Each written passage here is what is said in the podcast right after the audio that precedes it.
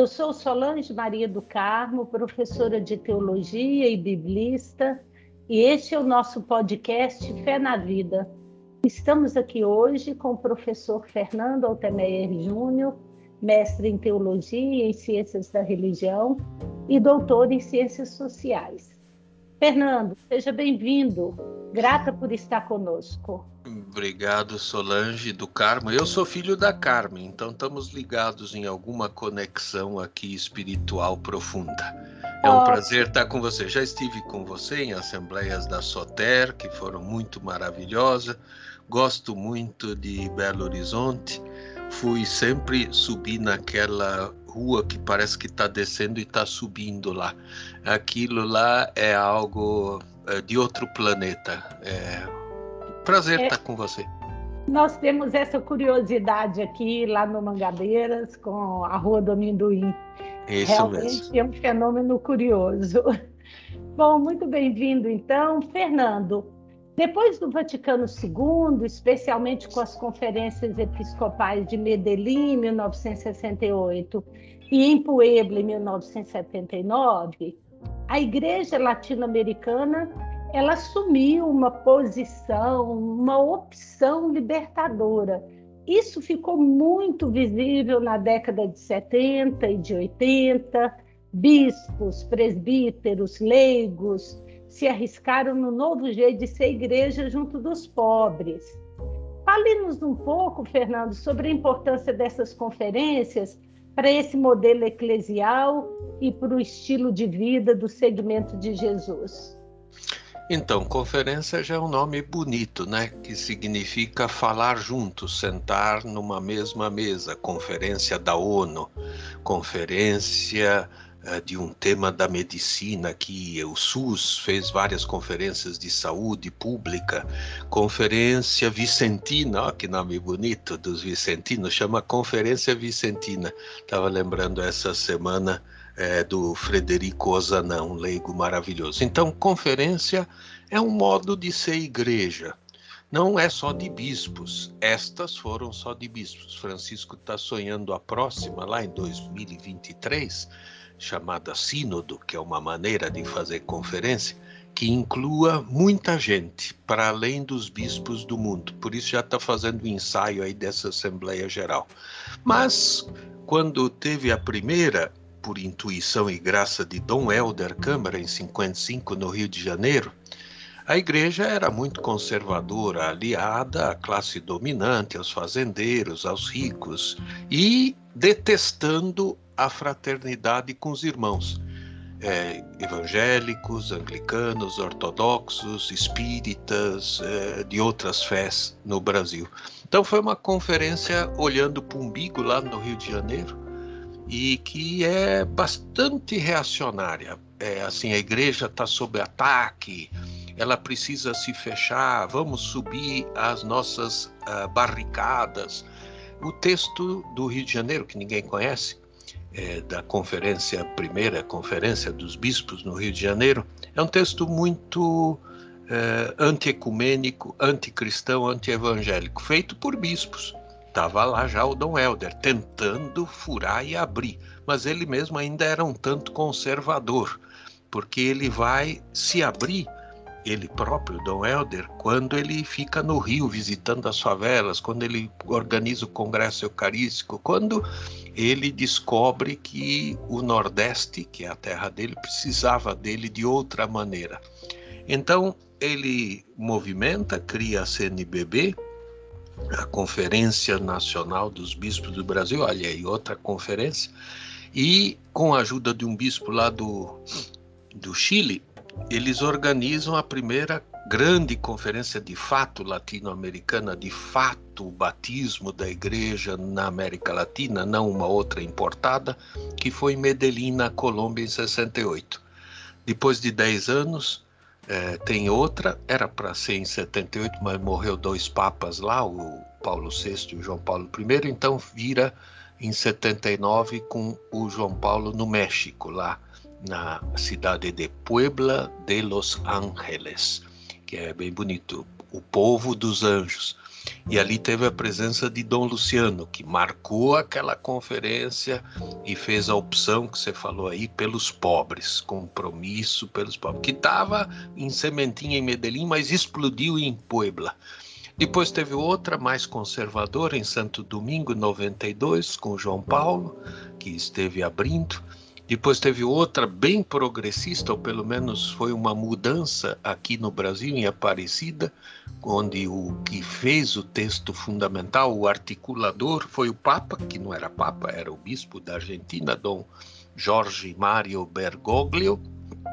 E agora deve ter outra em 2000 e 21, em novembro, lá no México, do lado de Guadalupe, e como uma Assembleia do Povo, como um ensaio para o Sínodo de 2023. Então, essa é um pouco a história dessas conferências e aí participação dos leigos, a de Puebla teve participação de indígenas, de operários, de camponeses. A de Santo Domingo foi mais conservadora, não quis participação popular, só tinha o pessoal mais da classe média. A de Aparecida teve até é, participação na tenda, tinha uma tenda do lado da Basílica, onde se reunia o pessoal das comunidades, o CEILA, o MST, o povão participando também a seu modo da conferência, porque é uma conferência da igreja, não é só dos bispos. É, então, essa é uma bela história bonita. Tem bispos importantes nessas conferências, tem bispos que não queriam essas conferências, foram lá para barrar essas conferências, porque isso tem na igreja, é parte de um povo que tem dinâmicas aí. Então, o cardeal Trujillo queria destruir todas as conferências, comandar a braço de ferro. E Dom Helder, Dom Luciano, Dom Paulo, Dom Romero participou da conferência em Puebla. Eles queriam abrir. Então, essa é sempre a atenção. O Espírito Santo querendo abrir, e alguns conservadores fundamentalistas querendo fechar. A história segue sempre assim, desde a minha infância. É, então, é, a gente tem que aprender dessa história. Eu quero ficar do lado dos que querem abrir, porque já tem fechamento demais na nossa vida. É isso mesmo. Fernando, você falou nomes importantes aí, dentre eles, um nome inesquecível para nós no Brasil, que é Dom Helder Câmara. É, Dom Helder Câmara está muito ligado ao chamado Pacto das Catacumbas. O que, é isso? Que pacto que é esse? Como é que ele surgiu? E qual a importância dele para a igreja aqui no Brasil? Olha, pacto é uma palavra complicada, porque sempre as pessoas pensam o pacto com o capeta, o pacto com o governo, o pacto de Moncloa lá na Espanha, que foi um desastre, o pacto das classes dominantes. É, mas a palavra eu gostaria mais, é, ficou assim, ficou Pacto das Catacumbas, mas eu teria escrito, eu pessoalmente, é, é a Aliança das Catacumbas, para lembrar a aliança do povo no deserto, aliança com Jesus nas comunidades que ele criou, ou em Betânia, com aquela pequena família que foi a primeira igreja. Foi uma reunião de bispos, dia 16 de novembro de 1965, na catacumba, realmente catacumba embaixo da terra, lá em Roma, Santa Domitila, Flávia Domitila. E aí 42 bispos assinaram 13 compromissos é, por isso o pacto, né? Assinar uma aliança, assinar um documento. Nós não queremos mais ser chamados de dom. Nós não vamos usar mais anel de ouro, de prata. Nós não vamos viver mais em palácios episcopais. Nós vamos procurar viajar do modo mais simples e morar na casa mais frugal, não miserável, mas do modo de vida comum do povo, sem aquelas coisas lá. Então, esses bispos, por incrível que pareça, quem organizou bastante a carta era um bispo chamado Ramer, lá da Bélgica, e um bispo daqui nosso, Dom uh, Helder Câmara. Mas no dia que houve o pacto, Dom Helder foi chamado pelo Papa e ele não podia, eh, Papa Paulo VI, não podia estar 16 de novembro, então ele não foi, ele não assinou. O, o, o grande eh, espírito da carta ficou de fora. Mas com Dom Helder era assim: Dom Helder não abriu a boca no concílio inteiro publicamente, só que articulou todos os 16 documentos. Né? Ele era meio mineiro, sabe? Mineiro trabalha assim por baixo, né? E fez isso. E saiu esse pacto. Eu publiquei no meu livro, acabei de lançar um livro agora, O Mistério do Tempo. E eu publiquei um capítulo só sobre o pacto, para o povo conhecer o que está escrito nos 13 pontos, quem assinou esse pacto. Padre Beoso me disse que depois, ele estava lá no concílio como estudante, depois que acabou essa celebração, concílio só vai terminar dia 8 de dezembro de 65, isso foi 16 de novembro. Então, 500 bispos do concílio ainda assinaram o documento depois. Eu não tenho esses nomes dos 500, mas tem uh, nos 42, uh, agora não me lembro o número exato, mas acho que tem seis brasileiros que assinaram e ficaram comprometidos mesmos, mudaram. É quase que brincando com Francisco, eles assumiram ser bispo com cheiro de ovelha. É, um bispo pobre, um bispo ao lado do povo, um bispo sem tanto frufru, sem tanta veste, sem tanta mitra. É, um que assumiu logo em seguida foi Pedro Casaldáliga, que nunca pôs mitra e nunca usou anel, usava o anel de Tucum. Outro foi Dom Paulo, sete meses depois foi feito bispo. Assim que chegou aqui como arcebispo, de quatro anos depois que ele virou arcebispo, foi nomeado, ele vendeu o palácio episcopal para cumprir o pacto das catacumbas. Custou, acho que 4 milhões de dólares aquele terreno chiquetésimo que tinha, era um museu, uma coisa feia, mas o terreno valia muito. Os japoneses pagaram pelo lugar e Dom Paulo comprou dois mil terrenos para fazer comunidades na periferia com o dinheiro do palácio. Então, esse é o pacto da Catapumba: é a igreja mudar de lado, ir para a periferia, mas não só ir fazer turismo na periferia, mudar o estilo de vida. É, foi muito importante.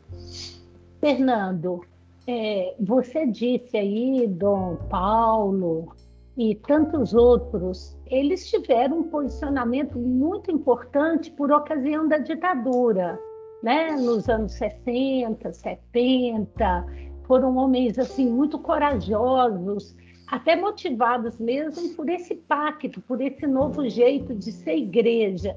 A gente costuma chamá-los de profetas, são profetas né, da América Latina, do Brasil. Você é, tem estudado muito e falado muito sobre eles, inclusive no seu livro, O Mistério do Tempo. Quem são eles? Como que eles viveram? Alguns ainda vivem? É, fala um pouquinho sobre esses mártires é, para nós, esses homens é, da igreja, os que já deram a vida, derramaram sangue, como Dom Oscar, e tantos outros que estão derramando sangue ainda vivos, né? Porque ainda estão na, na militância pelos pobres. É, agora essa geração de ouro está praticamente acabada, infelizmente. Os profetas morreram. Há algum aqui e acolá que ainda assume isso dentro do episcopado. A maior parte dos bispos ainda está em cima do muro. E eu acho isso muito ruim é, objetivamente e honestamente falando. Esses bispos nunca ficaram em cima do muro. Eles assumiram ficar de um lado. Mesmo Dom Cláudio Rumes, que substituiu Dom Paulo, eu conheci como bispo em Santo André, quando houve a greve operária, e o dono da Volkswagen uma vez virou para Dom Cláudio e falou assim: Nós queremos o senhor no meio da mediação. Nós, os empresários, os donos das metalúrgicas, das automobilísticas do lado de cá, os operários, Lula e todo esse povo do lado de lá, e o senhor no meio. Aí Dom Cláudio respondeu assim: lugar de bispo não é no meio, é do lado dos operários. Então, essa é a opção. Dom Paulo fez isso, ele já faleceu, agora faz cinco anos viveu 95 anos, uma grande vida, uma grande luta. Dom Helder também já faleceu em 99, fazem muitos anos. Dom José Maria Pires, esse mineiro maravilhoso, que foi arcebispo da Paraíba. Dom Luciano também, agora já se vão 15 anos do seu falecimento. Então, os grandes bispos dessa idade de ouro, dessa patrística latino-americana, dessa coragem, eh, se foram, mas deixaram sementes Eu quero te dizer, Solange, que para mim a mais importante semente de Dom Paulo, eu fui assessor dele, porta-voz da arquidiocese quando ele foi bispo, foi me ensinar que a gente tem que se preparar para o dia de amanhã. Por exemplo, nós temos esse governo agora brasileiro pavoroso. Dom Paulo estaria, claro, falando democracia, justiça social, organizando o povo para ter comida e não desemprego, fome e miséria. Mas ele estaria chamando os padres, as freiras, os leigos para pensar o day after, o dia seguinte. É, porque senão a gente só fica na luta, aí, tipo bombeiro apagando incêndio, e não prepara a planta da nova casa que nós queremos. Então ele chamava isso, olha que coisa engraçada, de grupo dos loucos. É, ele chamou Dom uh, Fernando Henrique Cardoso, em plena ditadura, era um ateu comunista, que foi presidente da República, professor sociólogo da USP. Frei Gorgulho, um frade dominicano inteligentíssimo, bilibista como você. Chamou Vinícius Caldeira Brante, o povo do SEBRAP, e reunia na casa dele, sem microfone, que é para os militares e a ditadura não saber, e todo mundo podia falar tudo o que quisesse, sonhando o novo Brasil, a utopia. Eu acho que às vezes falta isso nas nossas comunidades. A gente fica só chorando, só reclamando, só falando que está ruim. E está ruim mesmo. Mas a gente tem que dizer qual é a semente do amanhã, onde está a esperança, quem está plantando coisa nova. Isso foi Dom Paulo, isso foi Dom Luciano, isso foi Dom Helder. Dom Helder passava a noite rezando e dançando. Ele tocava música, ele mesmo dançava de noite lá, que era para ter energia para enfrentar o dia seguinte. Porque se a gente não tem oração, não tem sonho, não tem Bíblia, a gente não vai a lugar nenhum. Então, eu acho que esses profetas, esses mártires ensinaram isso. Testemunho é pensar no futuro, claro, com o pé no presente e sem amnésia, sem esquecer de passado, mas projetar. O Espírito Santo faz nova todas as coisas. Como?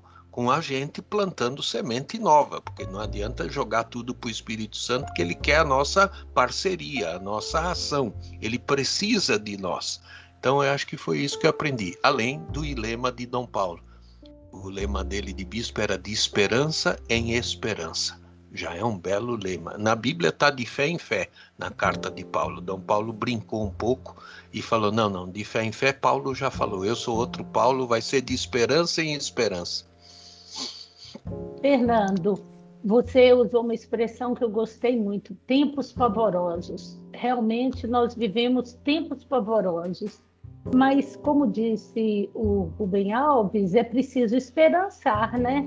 Nós não podemos desistir, temos que pensar no dia de amanhã, temos que nos organizar, temos que planejar. Você tem visto por aí ainda alguma semente dessa profecia, desse martírio.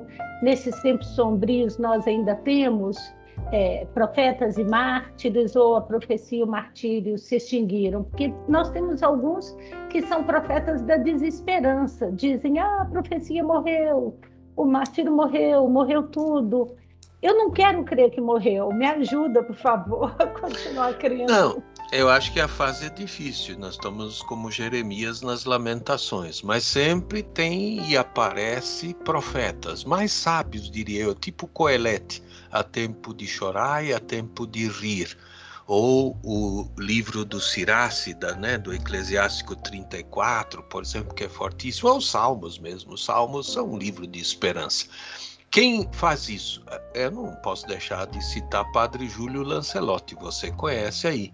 Ele tem sido uma voz que impacta quem não é católico, isso é impressionante.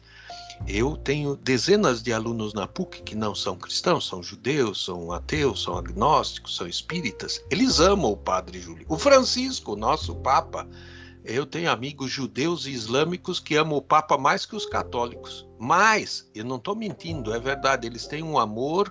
O Rabino Michel agora está nos Estados Unidos, o meu amigo Sheikh Jihad Hassan Hamada, que é muçulmano, eles gostam desse Papa, eles acreditam nesse Papa. Então, eu acho que tem esses personagens. A irmã Ivete, que acabou de falecer, minha amiga, que trabalhava com moradores de rua, uma profetisa. Às vezes a palavra não serve muito, que a gente carrega muita tinta na profecia e fica parecendo que eles são supermen ou supermulheres. A Ivone Gebara me brincou comigo uma vez: pare de falar de profeta e profecia, isso fica muito pesado. São pessoas autênticas, pessoas coerentes, pessoas pé no chão, que também tem desânimo, tem depressão, etc. Porque isso é, nós somos assim. Mas também tem audácia, tem coragem. Padre Júlio sempre brinca comigo, diz: Fernando, eu sou um derrotado. Mas esse derrotado dele não é um derrotado para baixo, um derrotado chorão. É um derrotado porque eles caminhando ao lado dos pequenos não vai ganhar medalha. Tá, ele ganha alguns títulos e homenagem, etc. Mas é, um monte de gente calunia. Quando a mamãe dele ainda estava vivo, ia pelas ruas do Belenzinho, um bairro classe média operária aqui, e o povo xingava a ela na feira. Você é a mãe daquele padre que está com os moradores de rua, com os transexuais. Aquele padre é um bandido, um sem vergonha. A senhora é papapá. E xingava assim publicamente. Ela chegava em casa e diz: Filho, seu ibope tá baixo lá fora. É, ela era muito inteligente, eu amava muito aquela senhora. Ela sabia que o filho que tinha tinha valor, que ela tinha educado assim. É claro que a ofendia os xingatórios, aquela maldade, esse veneno que o povo vocifera e xinga a CNBB, e xinga os bispos, e xinga a, Bíblia, e xinga os profetas, mas Jeremias ficou num poço lá um monte de tempo xingado, caluniado, fedendo, né? Jesus foi para a cruz. Então, eu acho que a gente tem que aguentar, mas não doloristicamente, não sadomasoquista. Ó oh, vida, ó oh, dor da minha infância tinha aquela hiena lá, ó oh, vida, ó dor. Não, não. Garra, é, pertinácia, teimosia, é, não teimosia de cabeça dura, teimosia de acreditar num projeto, de continuar, como diz Dom Pedro Casaldar, com as grandes causas, porque elas valem nossa vida. Então tem muito profeta assim, o bispo de São Gabriel da Cachoeira é um grande profeta, Dom Edson Damiano no meio dos índios, o bispo que acompanha o povo da rua, é, os pescadores, às vezes não aparece na TV Globo, não aparece na televisão, nem nas católicas aparece, mas é, eles estão aí, elas estão aí. Tem adolescente fazendo coisa bonita no Brasil, nas periferias, nas comunidades, nas favelas. É, a doutora Zilda, a irmã de Dom Paulo, que morreu lá no Haiti, um dia eu perguntei: quem é seu braço direito? Quem mais ajuda a senhora? Ela as mulheres da Assembleia de Deus. São as que estão mais do meu lado na luta pelas crianças. Então, eu acho que tem muita profecia. Talvez não aquela profecia lá em uh, guerreira contra a ditadura, eh, de enfrentar, ir para cadeia, etc. Mas, eh, assim, subterrâneo, tem muita minhoquinha trabalhando. Eu acho que isso é positivo. Eu tenho essa esperança, esperança pequena. Como é aquela coisa, você já ouviu, né? Gente miúda fazendo coisa pequena em lugares pequenos faz revolução. Isso acho que é um provérbio da Nigéria. Né? Eu ouvi isso de Dom Mauro, o bispo lá de Ilhéus. É muito legal isso.